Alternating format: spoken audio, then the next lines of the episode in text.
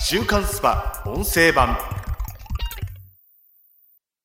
こちらのオーディオブックは週刊スパ2020年7月14日号より特集コロナ氷河期の衝撃をお届けします。アプリでダウンロードできる添付資料で写真や図表がご覧いただけます。働く人を直撃する雇用崩壊の危機とは失業率5%増新卒採用凍結。現役世代のリストラエトセトラ。コロナ氷河期の衝撃。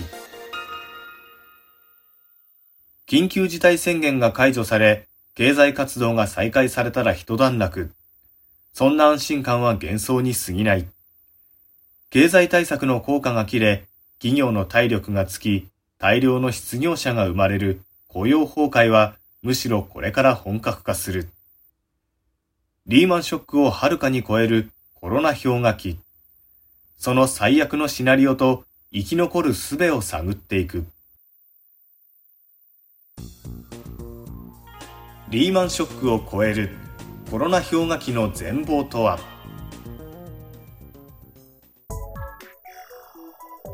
仮説1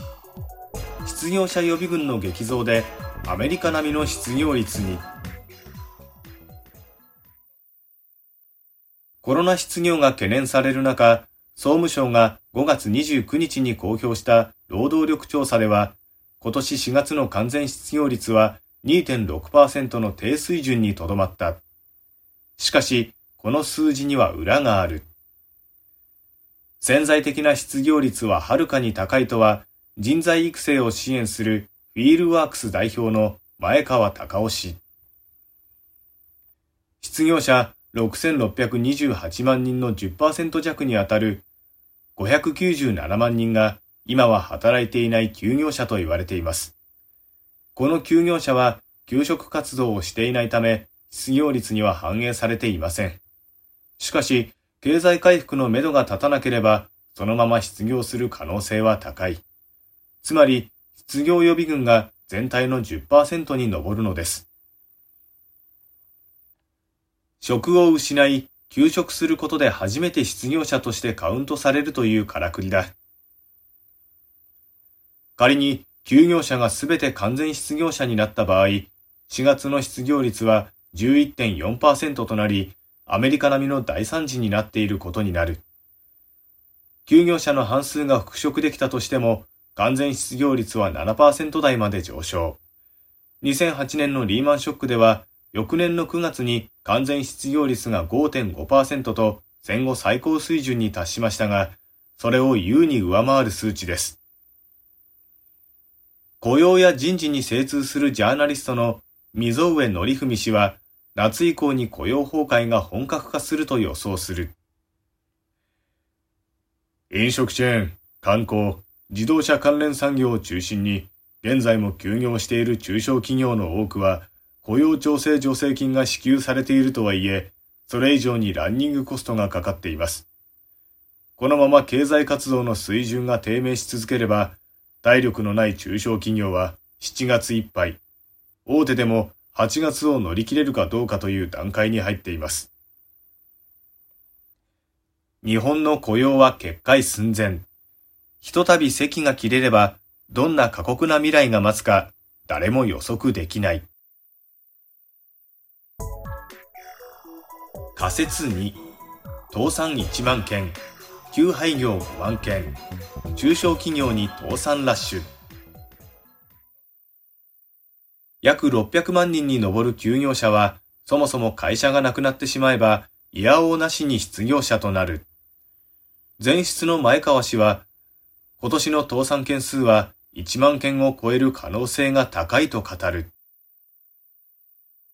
帝国データバンクが4月に発表した全国企業倒産件数は758件。これは昨年の651件を16.4%も上回っています。このペースで倒産件数が増え続けていけば、今年は昨年の8354件を大幅に上回ることは確実です。しかも今後増えていくのは倒産件数だけではない。中小企業を中心に倒産する前に商売を辞める、休廃業、解散の選択をする企業が増え続けているという。東京商工リサーチの推計では、今年の休廃業、解散は5万件に上るとのこと。その大きな要因は、経営者のモチベーションが下がっていることにあります。自粛解除で客足が戻ると期待して耐え忍んだのに、全く客足が戻ってこない現状は、経営的にも精神的にも厳しい。特に中小企業の場合は、経営者の高齢化が進んでおり、後継者もいないし、負債を抱えるより辞める方がまし、と考える人が後を絶ちません。現在、申請処理が追いついていないことを考えても、実際の倒産や休廃業、解散件数は表に出ている数値よりもはるかに高いでしょう。日本の雇用の約7割を占めると言われる中小企業の危機は、日本経済全体に波及すること必至だ。仮説3国内消費の瞬間冷凍でスーパーインフレに突入助成金や給付金が大量に注ぎ込まれ少しは経済の巡りが良くなるかと思いきや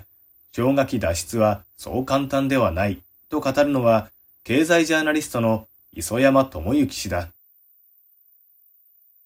新型コロナの影響で日本の4から6月の GDP は年率換算でマイナス20%に達すると予想されていますが、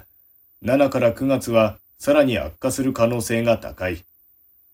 報道では飲食や小売、観光、製造業などの業績悪化が取り沙汰されていますが、他業種も決して他人事ではありません。実は日本経済はイメージほど輸出依存ではなく、7割以上が国内消費。飲食や小売など生活に密着した産業がダメージを受ければ、国内消費全体が冷え込みます。その点で、コロナ氷河期は2008年のリーマンショックとは異なると磯山氏は分析する。リーマンショックは金融破綻によるもので、被害を受けたのは主に大企業。そのため、国が助成金を出して雇用を守ることで V 字回復できた。しかし、今回は飲食や小売など、自営業や中小企業が多く、経済基盤の弱い業界が打撃を受けている状況。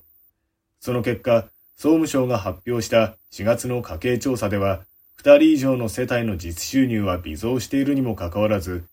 消費支出は前年同月比で11.1%も減少しました。収入はあっても支出が減る悪循環に陥り、その影響は国内消費で成り立つ他の産業にも確実に波及していきます。さらに日本国内では落ち着きつつあるコロナ禍が世界的には収束の兆しがないことも懸念材料。貿易依存度がそこまで高くないとはいえ、輸出入が再開できなければ、自動車産業などの日本の基幹産業がダメージを受け、大企業も冷え込む。各社が固定費削減に走り、オフィス解約なども進むはず。そうなれば、安泰と思われていた不動産業界すら傾くでしょう。秋口には危機的状況はほとんどの産業に及んでいるはずです。この氷河期に希望はあるのか？治療薬やワクチンが開発されない限り消費は縮小し続ける。そうなれば、一時はデフレが進むも、低コスト大量生産が成立しなくなり、反転してスーパーインフレが起こる可能性もあります。その時は、経済も銀行口座も全てが凍りつく。週刊スパ音声版こちらの配信のフルバージョンは audiobook.jp の聞き放題プランで配信中です。ポッドキャストの詳細欄にある URL からご登録いただければ初月無料でお聞きいただけます。